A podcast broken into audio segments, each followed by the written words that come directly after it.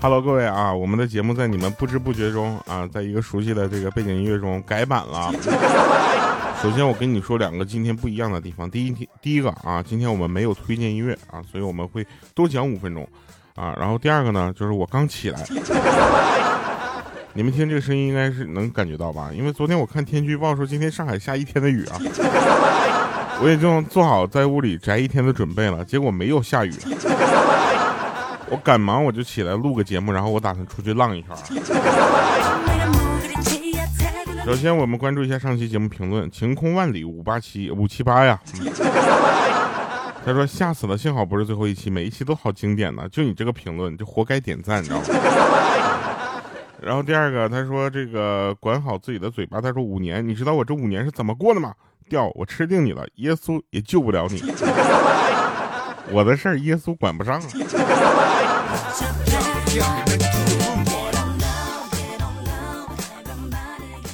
有一个朋友跟我说：“调啊，我跟你住同一个小区，你等一下啊，我先，我先那个给他回一个信息。我说你在哪个房间？”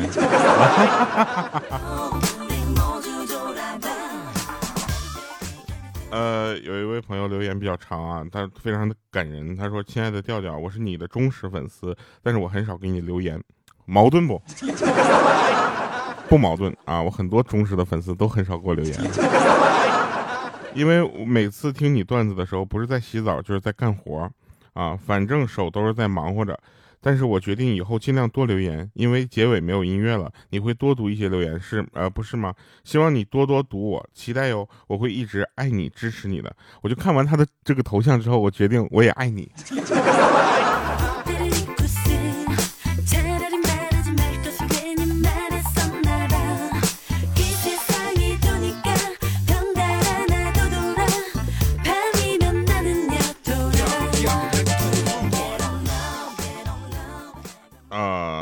一位朋友的留言让我感觉非常的就是感人吧。他说最爱听的搞笑节目，呃，搞笑类节目，开什么玩笑？听喜马拉雅七八年了，我只听你，没有之一啊，是唯一。Oh baby，我就是你的唯一。虽然没有背景音乐了，咱可以最后不是最后推荐音乐，我可以给你们唱啊。好了，不说了，我们开始说笑话啊。这个好玩的事儿，不是笑话，好玩的事儿，真事儿啊。小的时候呢，我不知道大家有没有这个经历啊，骑自行车的。那个时候呢，我觉得每个家里有一个自行车已经是很厉害了。那到现在呢，其实每个家里都有一个私家车了。你说时代发展快不快吧？那个时候我可能一百来斤，现在两百多斤。那个真事儿啊，这个。呃，那个时候呢，家里有一个就是带着前杠的自行车，大家能够有这个印印象吗？就是，呃，反正我妈妈骑自行车都是左脚踩在那个脚踏板上，右脚在地上蹬蹬蹬，然后等车速起来之后，再一个扫堂腿就上来了，能理解吧？有一次呢，我去那个送我去那个我姥姥家，我刚坐好啊，就被我妈一个旋风腿给踢水沟里去了。连他带着车子一起唰就摔了，摔得不轻。后来呢，我就养成一个习惯，就是每次坐他自行车的时候呢，我都会把头啊趴在座椅上，啊，这样的话，等他扫堂腿过了之后，我再抬头，这样就不会挨踢了嘛，对吧？直到有一次我反应稍微慢了一点，结果我妈一屁股直接坐我脑袋上了。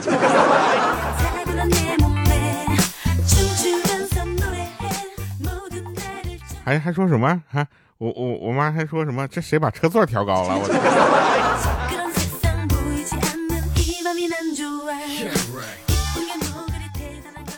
呃，要到期末考试了啊，然后我爸那个时候就就跟我说说，如果你考不好的话，我就把你的腿打断。你准备好了吗？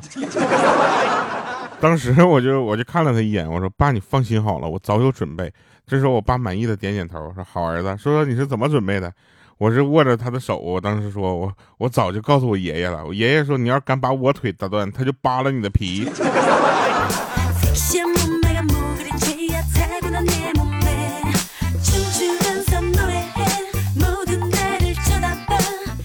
我不知道大家有没有这种印象啊，就是现在听起来好像挺悲催的一些事情。小的时候，我们往往都当做是一些怎么说，就是好像是天塌下来的大事在处理啊。这是不是就是成长？来，我们不说成长，我们说胖啊。这个有人问说胖子为什么这么胖啊？这句话我相当的有发言权，对吧？我如果没有什么发言权的话，这个世界也没有什么人有资格说这个事儿。胖子为什么胖？因为很简单啊，你跟他说吃麻辣烫致癌，他照吃啊；你跟他说吃辣条会死人啊，他照吃。但是你跟他谈减肥，他居然怕有副作用。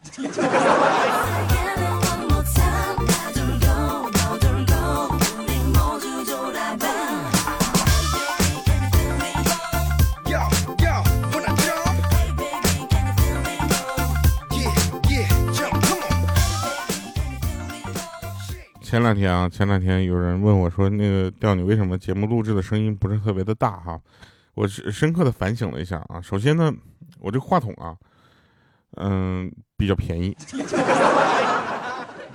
再有呢，就是我这个设备呢比较便宜。方方面面呢，你们等我啊，别着急，我一定会把这个设备更新的啊。现在只是穷，一会儿录完节目之后呢，我去搬砖。我高低得买一块好点的声卡，然后让你们听一听我的声音是有多磁性，让你们醉倒在我的声音当中，让你的耳朵跟我的声音谈一场恋爱，这场恋爱永不分手。前两天有人还问我说：“这个你知道呃什么叫做就是键盘侠吗？”我说：“当然知道了。你知道键盘侠有多毒吗？就是这个大大家要知道啊，就是蟑螂啊是可以从核战中中就是核战争啊里面存活下来的。”但是很容易被键盘一下就拍死，键盘侠就是有这么毒。我说哥，就你这个逻辑清奇啊！有你这种逻辑，在现实中你应该没有什么工作吧？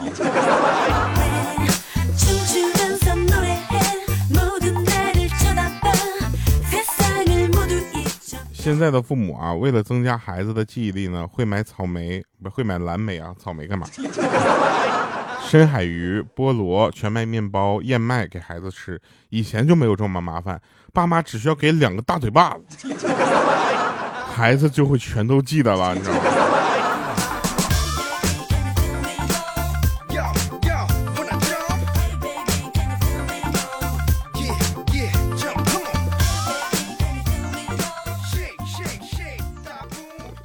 我们莹姐啊，上学的时候有个超经典的事情啊，我不知道跟大家有没有讲过，我跟你们说一下。他们宿舍呢有一段时间闹老鼠哈，然后他就无聊啊，他就从网上买了一个粘鼠贴啊，我就问他那这个东西怎么用呢？他说你把它打开啊，在这个粘鼠贴上面撒一点零食就可以了。我说有道理。结果晚上呢，莹姐就给我们群里发信息啊，说她她弄了点小鱼干和酥肉。啊，然后这个两份粘鼠贴，一个放在他的床头，一个放在床尾。凌晨一点了，他闻着香味儿，愣是睡不着。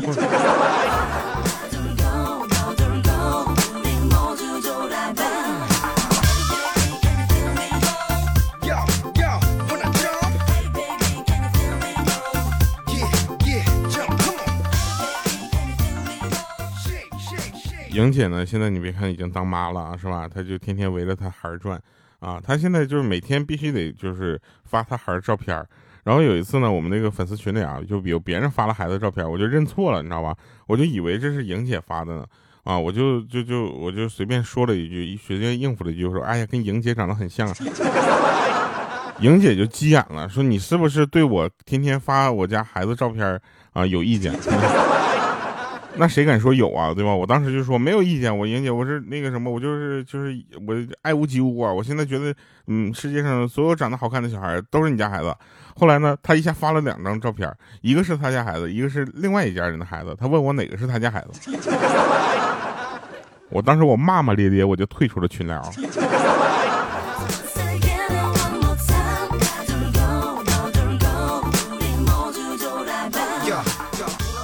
我身边也有好多同事啊，我好多同事就是，呃，就是怎么说呢？他们就结婚生子嘛，生完孩子之后呢，他们第一件事都是在朋友圈晒出孩子的照片啊，咱也不知道是为什么啊，那孩子好像有朋友圈似的，上来的第一句话都是妈妈特别的爱你，欢迎你来到这里，什么你又是我最好的礼物，怎么地的？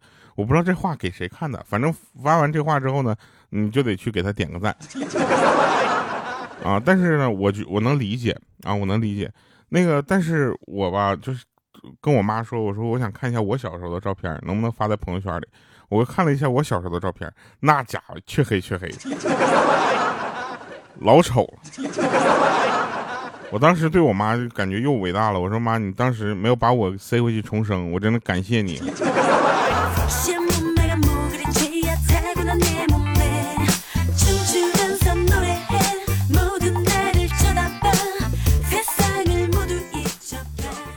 前两天不是六一嘛，对吧？好多人都在那过，说是我要过六一儿童节啊！我今天是还是个宝宝，怎么地的？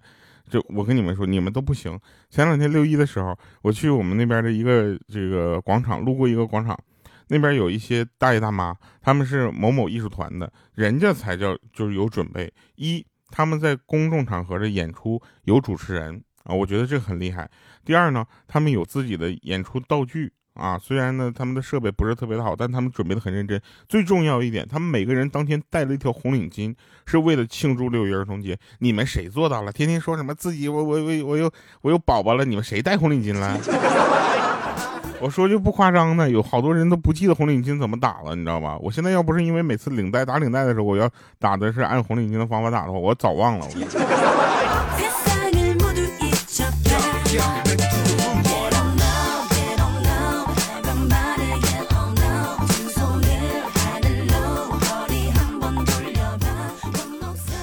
昨天晚上我接到了联通通知，说我的宽带欠费三百多，于是我打电话，我情绪特别激昂的一顿投诉。五分钟之后呢，那客服的小伙只是弱弱的说了句：“说这位先生别生气，我这里是移动的客服啊。”我说移动怎么了？移动怎么了？移动就可以乱收费吗？移动你客服就不能投诉吗？移动你移啊，对不起，我打错了啊。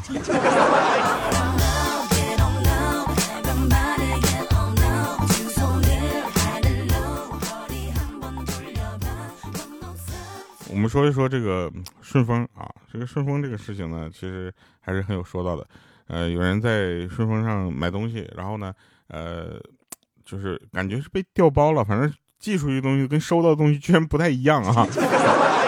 然后就打这个顺丰客服投诉啊，然后投诉之后呢，反正大家也都知道，那这种客服呢，一般都是没有直接这个处理事情的能力的，大部分呢都是呃外包，然后他记录在案之后，由相关的工作人员再反打给你电话。但是大家一定要记住了，这种投诉电话你一定要问清楚啊。他说：“好的，先生，我已经帮你记录了你的这个事情，你一定要反问一句，你记的是什么？你知道吧？你一定要反问一句，你记的是什么？你把你的记录跟我讲一遍，这样的话他才。”他他他有可能是认真对待你的，你知道吗？因为我前两天就遇到一个，我跟他说，我说那个我打第二遍投诉电话的时候，我说你记录什么了？他说啊，先生，我就记录你刚才讲的。我说我什么都没讲啊。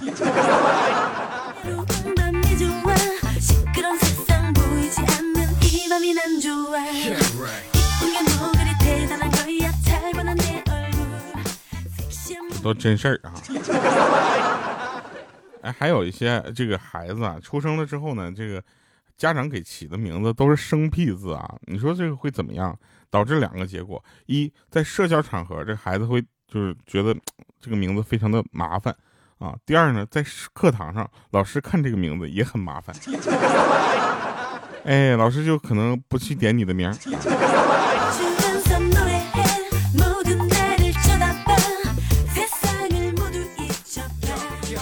我发现我小的时候都可以写一本书了。有一次夏天的时候啊，和朋友一起去水上乐园玩啊，那个时候呢，为了节约钱啊，就没有买那个泳裤。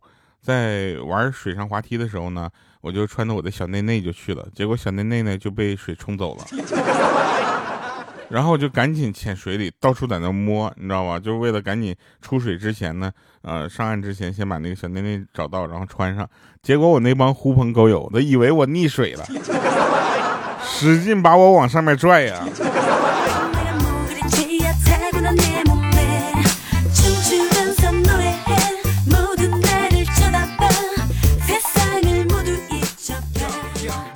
其实潜规则是什么？这种感觉，潜规则就像臭豆腐一样，你知道吧？闻起来臭，但吃起来香。但是我们要坚坚决抵制潜规则。我跟你说，但凡能成为潜规则的东西，都不是能拿上台面说的，对吧？就比如说，哎，算了算了，我要是比如说的话，我都辜负了你们能够作为一个就是唯一敢公放的主播的这个头衔了哈。真事儿啊，那个有人问说，调啊，你这个声音啊，并不性感啊，也不勾人，但是为什么我觉得就是呃，感觉就像你，你就像我的邻居呢？啊，你要不自己敲个门试试，可能我就是你的邻居。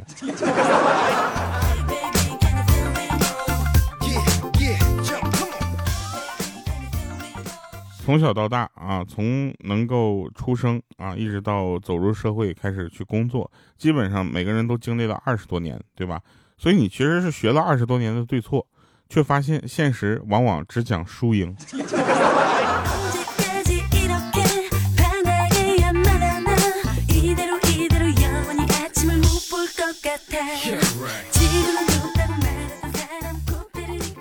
上学的时候呢，我也是一个。总迟到的孩子，啊，原因是因为我妈没有叫我起床。我妈忘记叫我起床的理由呢，也是真的棒。他说我床上东西堆的东西实在是太多了，他翻了翻没有找到我，就以为我已经去上学了。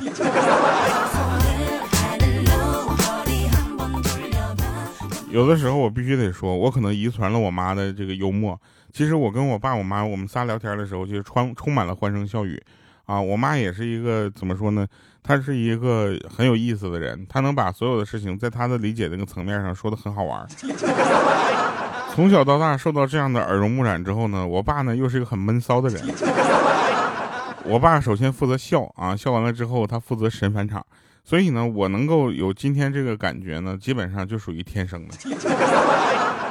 被他们两个耳濡目染之后呢，我就可能又加了一个段位。但是很多人觉得啊。很多人觉得这个天生的这件事并不重要。我给你们举个例子啊，天生有多重要？比如说长得好看这件事，对吧？长得好看这件事，你就能为他找到很多的理由，他做不好工作，学不好习什么的。但是，一旦这个人长得不好看，他做不好工作，就是他不行。这件事情在我的身上体现的淋漓尽致。我就是属于长得不好看那种，对吧？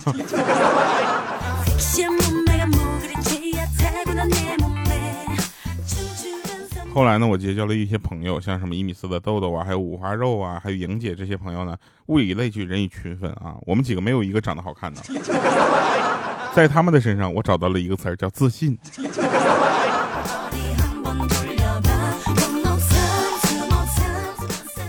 有一天早上呢，坐地铁出去啊，就想体验一下早高峰的地铁，那家伙人特别的多，多到最后几站呢，可能人少一点。旁边有个和尚打电话。啊！突然，那个和尚对着电话就大吼一声，说：“你究竟喜不喜欢我？”啊！瞬间，所有人都安静了，你知道吧？这，哎，和尚可能觉得这样也不是很礼貌啊，就停顿了一下，温柔的说：“出呃，这个 出家人不打诳语。你跟我说实话，你究竟喜不喜欢我？”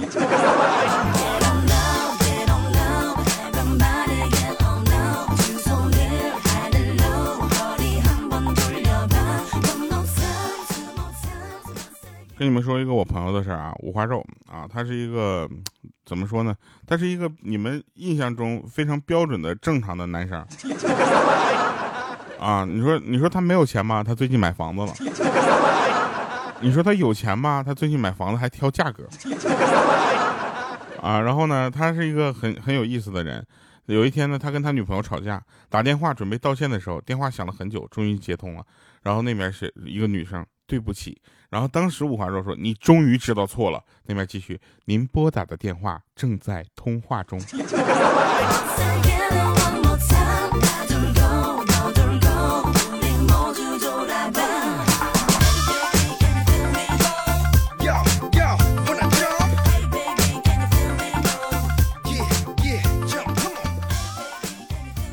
有一天呢，我去车站买票啊，过了好久才回家。然后家人问我说：“你怎么买票排这么多？咋排队人很多吗？”我说：“不是，排队的人不多，那不排队的人太多了。”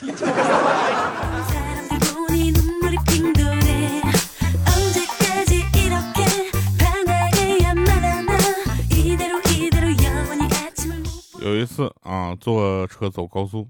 啊快到服务区的时候司机吼了一嗓子说要上卫生间的麻利点啊提前做好准备。这时候旁边一个大哥就说一句我们怎么提前准备啊？是现在就把裤子给脱了吗？